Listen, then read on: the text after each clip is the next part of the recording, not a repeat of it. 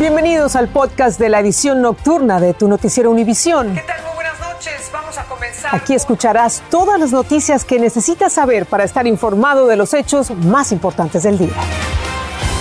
Jueves 21 de abril y estas son las noticias principales. Aterrador. La Fiscalía de Nuevo León halla un cuerpo que podría corresponder a la joven de 18 años desaparecida hace varios días. El cuerpo fue encontrado en la cisterna de un motel.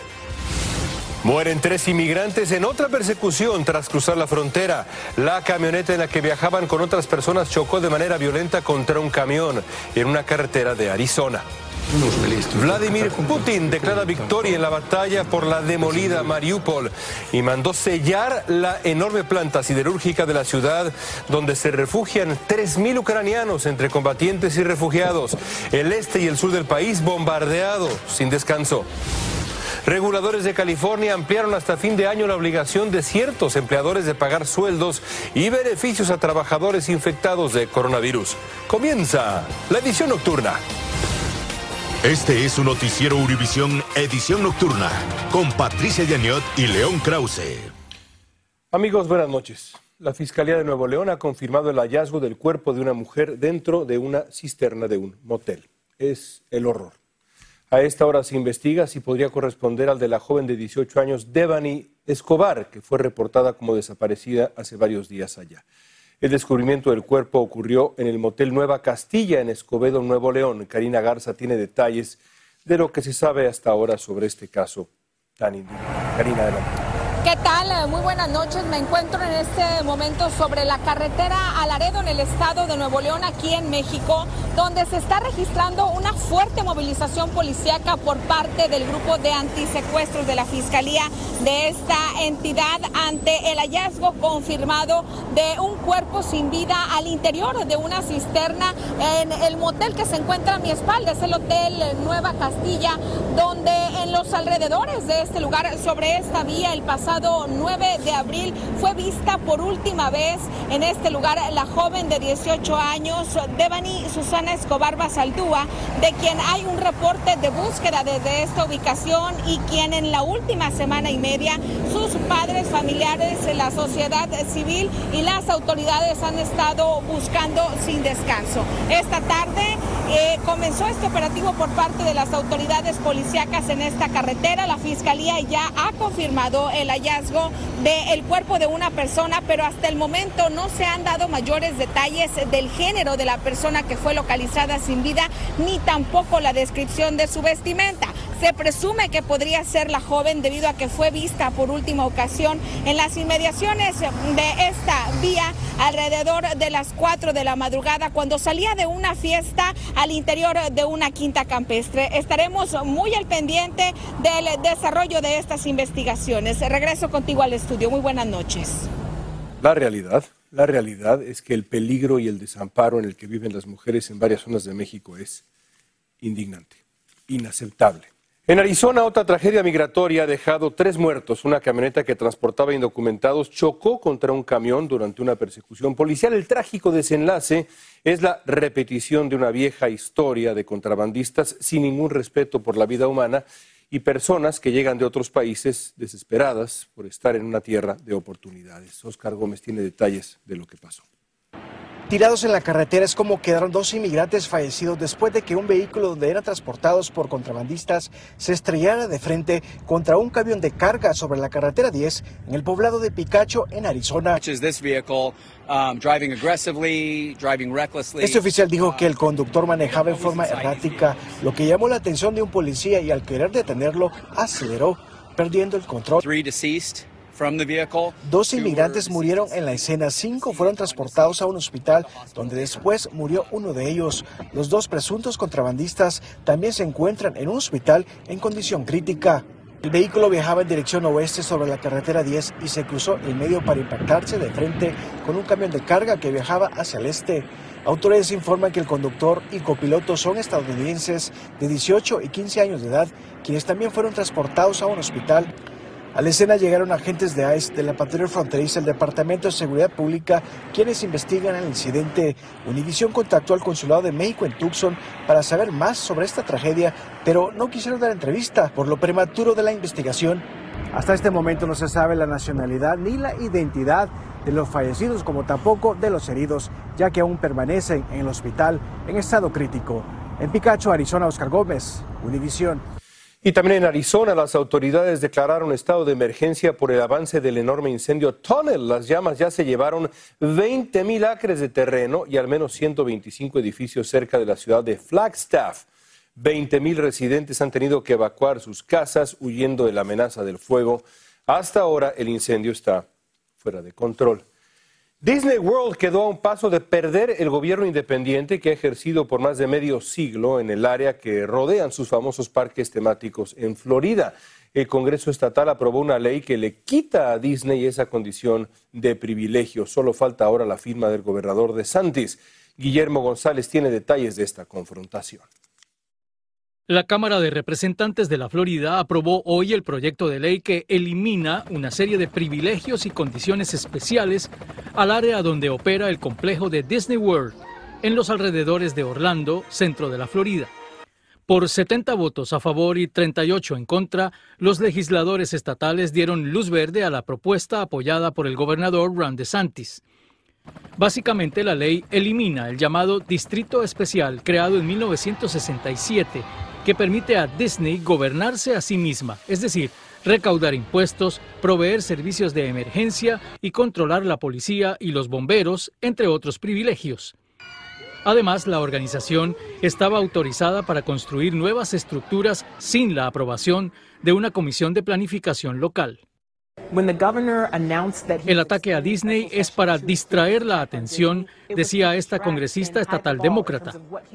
La nueva ley indica que los costos de agua, electricidad, pago de bomberos y policías que pagaba Disney los asumirán los condados Osceola y Orange. Se trata de que Disney no reconoce que ellos son un huésped en nuestro estado, dijo este congresista republicano. La larga disputa empezó cuando Disney se opuso a la ley No digas gay, aprobada recientemente, que fue promovida por el gobernador de Santis. Debido a esa ley, Disney decidió no donar más dinero a políticos estatales de Florida. En las elecciones de 2020, esa organización donó 4.800.000 dólares a campañas republicanas. Algunos consideran que la ley aprobada hoy podría ser una respuesta del gobernador a esa decisión. La compañía Disney controla cerca de 25.000 acres de terreno en los condados Orange y Osceola en el centro de Florida. La nueva ley entrará en vigencia el primero de junio de 2023. Regreso contigo. Gracias, Guillermo. Hablemos ahora de la guerra en Ucrania. El presidente Biden anunció una nueva ronda de ayuda militar y económica a ese país invadido por Rusia por 1.300 millones de dólares. Será la ayuda estadounidense, mientras Putin asegura que Rusia ya ha capturado la ciudad de Mariupol, pero los ucranianos dicen lo contrario, insisten en que van a resistir sobre todo en una fábrica de acero donde están atrincherados soldados y civiles. Sara Rincón tiene la historia. ¿Qué tal? Muy buenas noches. En el día 57 de guerra, Ucrania amanecía con una de las peores noticias posibles y es que Rusia aseguraba que había conseguido tomar al completo Mariupol. No obstante, las fuerzas ucranianas han asegurado que hasta que no caiga Azovstal no habrán terminado de tomar Mariupol. Esas son las eh, dos versiones de los hechos de hoy en Mariupol, mientras que el alcalde de la ciudad aseguraba que las fuerzas rusas habían, habían cavado una zanja de hasta 30 metros de altura para intentar eh, esconder los crímenes de guerra que se están llevando a cabo en esta ciudad tan castigada en las últimas semanas en el país. Mientras tanto, las fuerzas rusas siguen intentando presionar el este y el sur del país, donde ciudades como Kharkiv, Mariupol, eh, y, en Donbass, obviamente, no dejan de ser duramente castigadas con esos bombardeos constantes, especialmente durante las noches. Por otra parte, en el panorama político hemos visto hoy la llegada de esa visita del presidente español, Pedro Sánchez, donde ha asegurado que España volverá a enviar más armamentos a Ucrania para seguir apoyando al pueblo ucraniano todo el tiempo que haga falta. Y además ha asegurado que Europa y Estados Unidos están del lado de Ucrania y que no van a dejar de lado esta situación hasta que finalice por completo. Esas son las palabras que llegan de los presidentes de todas las partes del mundo que intentan apoyar cada vez más al presidente Zelensky en persona, que por cierto le hemos visto realmente afectado y cansado por la situación que está viviendo su país en estos casi dos meses de invasión de Rusia a Ucrania. Con toda esta información regresamos a los estudios. Estados Unidos, mientras tanto, lanzó un programa migratorio para refugiados ucranianos. El plan quiere evitar que vengan ilegalmente por la frontera, permitirá a ciudadanos y grupos estadounidenses patrocinar de manera económica a los ucranianos desplazados por la invasión rusa a su país. Pablo Gato nos explica el alcance de este alivio migratorio que solo será temporal. Las malas noticias para los ucranianos que llegan a través de México es que a partir del 25 de abril las autoridades ya no procesarán sus peticiones en la frontera sur. Miles han llegado a Tijuana en las últimas semanas con el objetivo de entrar en Estados Unidos. Estoy frustrada, nerviosa, con miedo, dice Julia. Las buenas noticias para ellos es que Biden autoriza un programa para recibir a 100.000 refugiados de Ucrania. Demostramos nuestro apoyo a la gente de ese país, declaró hoy. La mayoría de demócratas aquí en el Congreso han aplaudido la decisión del presidente Biden de acoger a estos refugiados de Ucrania. Muchos republicanos también. Un grupo bipartidista de senadores apoyó dar TPS a los refugiados de Ucrania que podrán vivir y trabajar legalmente en Estados Unidos a partir del primero de mayo. Y estos son en realidad refugiados como debe de ser, no las personas que están entrando a través de la frontera que son refugiados económicos. Estos vienen por una guerra. Pero algunos activistas critican que el número solo sea de 100.000 personas, que es apenas el 2% del total de más de 5 millones de refugiados que han escapado de Ucrania. Varios líderes políticos dirán que es por cuestión de recursos, que no se pueden aceptar más refugiados, pero eso es simplemente falso. Siempre encontramos los recursos en este país para deportar y expulsar inmigrantes. Agregan que estos refugiados de Ucrania deben tener un patrocinador en Estados Unidos que los reclame, algo que hará más difícil que lleguen. Pero para esas 100.000 personas será sin duda una luz al final de un espinoso camino. En Washington, Pablo Gato, Univisión. Y justamente hablando de temas migratorios, funcionarios del régimen de Cuba y del gobierno de Estados Unidos sostuvieron una reunión en el Departamento de Estado allá en Washington. Pedro Rojas nos explica ahora por qué legisladores cubanoamericanos y miembros del exilio cubano han criticado este encuentro en el que Cuba reclama una cuota de 20 mil visas anuales para emigrantes cubanos. Veamos. Uh, Las conversaciones que funcionarios de Cuba y Estados Unidos realizaron hoy en el Departamento de Estado se enfocaron en la inmigración, reveló el vocero Ned Price. Sin embargo, grupos que respaldan la comunidad cubana en Florida criticaron la reunión. Constituye un verdadero regalo a la dictadura a la que se debe castigar por su opresión al pueblo cubano. A la salida del encuentro se informó que a partir de mayo la embajada estadounidense en La Habana volverá a emitir visas para reducir el peligro que viven quienes llegan ilegalmente al país. El jefe de la patrulla fronteriza Raúl Ortiz nos reveló el impacto de la migración cubana que ya supera las más de 100.000 personas desde 2021. Los cubanos son el tercer grupo demográfico más grande que encontramos en la frontera, indicó. Al respecto, preguntamos. Hay representantes del Departamento de Seguridad Nacional en el encuentro. Uh, nuestra delegación está liderada por la secretaria para las Relaciones del Hemisferio Occidental, representantes de nuestra embajada y también del Departamento de Seguridad Nacional, destacó. Voceros del gobierno cubano aseguran que este encuentro busca asegurar que la migración de cubanos a los Estados Unidos sea ordenada, regular y segura. Desde 2017, Estados Unidos incumple eh, la obligación de otorgar no menos de 20.000 visas anuales. Desde 1984, Estados Unidos y Cuba han suscrito varios acuerdos migratorios y desde entonces diplomáticos de los dos países se reúnen cada dos años. El último encuentro fue en 2018. En Washington, Pedro Rojas, Univisión. Resulta que la marihuana se vende como pan caliente en Nueva Jersey al entrar en vigor la ley que permite comprarla para fines recreativos. Cientos de personas formaron filas en Bloomfield frente a uno de los 13 dispensarios autorizados para vender marihuana.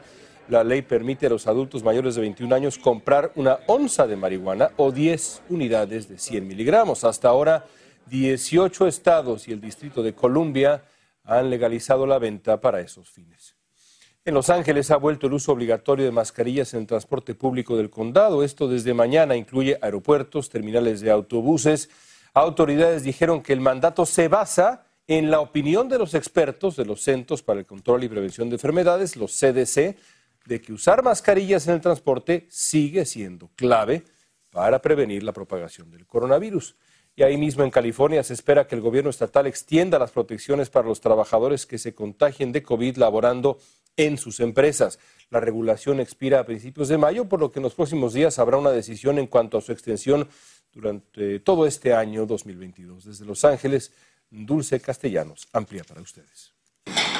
Los trabajadores de California están a un paso de seguir recibiendo el pago obligatorio si se contagian con COVID-19 en sus trabajos. La Junta de Normas de Seguridad y Salud en el Trabajo hoy adoptó un reglamento que extendería este beneficio hasta finales del 2022. Me parece bien que hayan tenido esas medidas durante la, la pandemia ahora que ya tenemos más, este, tenemos las vacunas, tenemos tratamientos, pienso que es un poco exagerado extender las, las reglas hasta el siguiente año. Los empleadores con 26 o más trabajadores serán responsables de cubrir el pago. Somos negocios pequeños, no somos corporación, este es un family restaurant y es muy difícil poder cumplir con todo eso y poder irnos a la casa con unos centavos. California recientemente extendió otro beneficio similar para los trabajadores que den positivo al virus. Es lo menos que puede hacer este gobierno estatal uh, para proteger a aquellas personas que durante esta pandemia son los que han mantenido las luces prendidas, son los que se, se han asegurado de que millones de estadounidenses puedan trabajar desde la seguridad de su pantalla de computador. Si el empleador logra comprobar que la persona se contagió fuera de su lugar de trabajo, no estaría obligado a pagar por los días de ausencia. El reglamento fue extendido por 21 días hasta que sea oficialmente adoptado por tercera vez. La medida ahora tendrá que ser archivado en la oficina de la Secretaria de Estado para que pueda entrar en efecto. En Los Ángeles, Dulce Castellanos, Univisión. El expresidente de Honduras, Juan Orlando Hernández, pasa la primera de quizás muchas noches en Estados Unidos tras ser extraditado a Nueva York para responder por cargos de narcotráfico. Autoridades afirman que entre el 2004 y el 2022, Hernández participó en una violenta conspiración para permitir que cárteles de la droga enviaran miles y miles de kilos de cocaína a Estados Unidos a cambio de millones de dólares. Hernández enfrenta penas de entre 10 años y cadena perpetua. Tras la pausa, los intereses hipotecarios alcanzan sus niveles más altos en una década, golpean a la industria inmobiliaria y Best Buy ordena el retiro de cientos de miles de freidoras de aire por riesgo de incendio. Detalles al volver. Estás escuchando el podcast de tu noticiero Univisión. Gracias por escuchar. Según la compañía Freddie Mac, los tipos de interés hipotecario ahora son los más altos de la última década y siguen subiendo. El año pasado el tipo medio de las hipotecas estaba por debajo del 3%, ahora el promedio de las hipotecas a 30 años con tasa fija es de 5.11%. Esto significa un aumento del 5%, está empezando a afectar el mercado inmobiliario.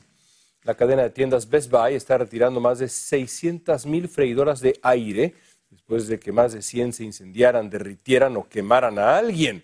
El temor es que se sobrecalientan y suponen un riesgo de incendio y quemaduras serias. Dos personas, entre ellas un niño, resultaron heridas ya. Ahí están los modelos. Mucho cuidado. Y amigos, quiero invitarlos a escuchar mañana nuestro podcast diario Univisión Reporta. Voy a tener una conversación con un gran experto en ciberseguridad para hablar de la amenaza de una ciberguerra mundial. ¿Cómo protegerse cada uno de nosotros de un ataque de este tamaño? No se pierdan mañana Univisión Reporta. Acompáñenos todos los días, por favor.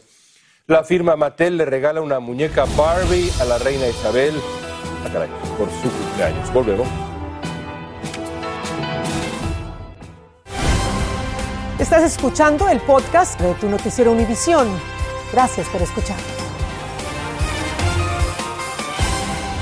Elon Musk anunció que tiene disponibles pues nada más 46.500 millones de dólares para comprar Twitter. Musk ha ofrecido comprar todas las acciones restantes que no posee de la plataforma de medios sociales. Sin embargo, el Consejo de Administración de Twitter dice que no está interesado en la oferta. Y la firma Mattel le regaló una muñeca a la reina Isabel por su cumpleaños. Es una Barbie con la imagen de la reina británica con un vestido color marfil, un lazo azul con condecoraciones, la tiara está hecha pues parecida a la que usó en su boda con el príncipe Felipe. Isabel II lleva 70 años en el trono, el reinado más largo de la realeza británica. Esta Barbie reina, que está pues muy singular, diría yo, sale a la venta hoy. Solo 75 dólares. Así termina el episodio de hoy de Tu Noticiero Univisión. Gracias por escucharnos.